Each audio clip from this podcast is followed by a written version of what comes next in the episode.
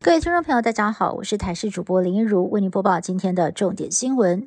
今天原定日本时间上午十一点五十分起飞返台的华航 CI 一二一班机，机上有一名疑似日籍旅客，因为不愿意配合系安全带，导致班机没有办法起飞。直到当地航警请他下飞机，班机才顺利返台。不过已经延误了两个小时。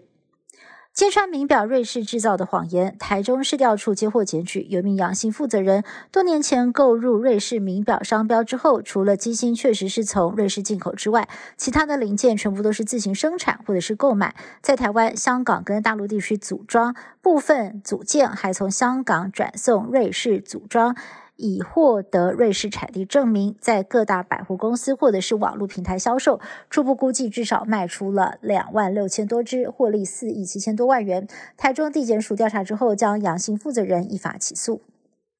中秋连假出游热，屏东小琉球二十九号连假第一天出现了满满的人潮，当地的民宿几乎都被订光，机车也是供不应求。当地的业者预估登岛人数可能会突破两万人次。而另外，在高雄寿山动物园同样涌进了大批的游客，园方应景过节，也帮助动物们准备柚子吃柚，庆祝中秋，满满的仪式感。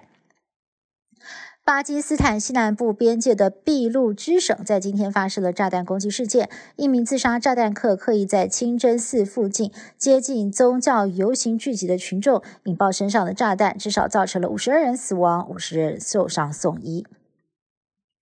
美国墨西哥移民问题持续恶化，边境城市跟收留移民的民主党庇护城市，社福体系瓦解，经费不足，纷纷苦喊吃不消。移民问题也是美国两大。党最大的攻防焦点之一。这时，同样是移民的特斯拉执行长马斯克来到了德州边境城市，宣称带回完全未经过滤的第一手观察，并且提出他的两大建议，认为要扩大让勤奋有贡献的合法移民留在美国，同时阻止海量的非法移民不断的涌入，瓦解美国的社福体系。风靡全球的聊天机器人 Chat GPT 再度推出一系列的新功能，除了可以分析照片跟截图功能，也可以和人类使用者进行语音对话。另外呢，还将全面联网，连接最新资讯，吸收的资讯不再停留在原本设定的二零二一年九月。这些功能将率先的开放付费跟企业用户使用。不过，随着新功能推出，再度掀起对自安、隐私权跟著作权的疑虑，呼吁各国政府尽快的制定相关法规。限制 AI 的应用。以上新闻是由台新闻部制作，感谢您的收听。更多新闻内容，请持续锁定台视各界新闻以及台视新闻 YouTube 频道。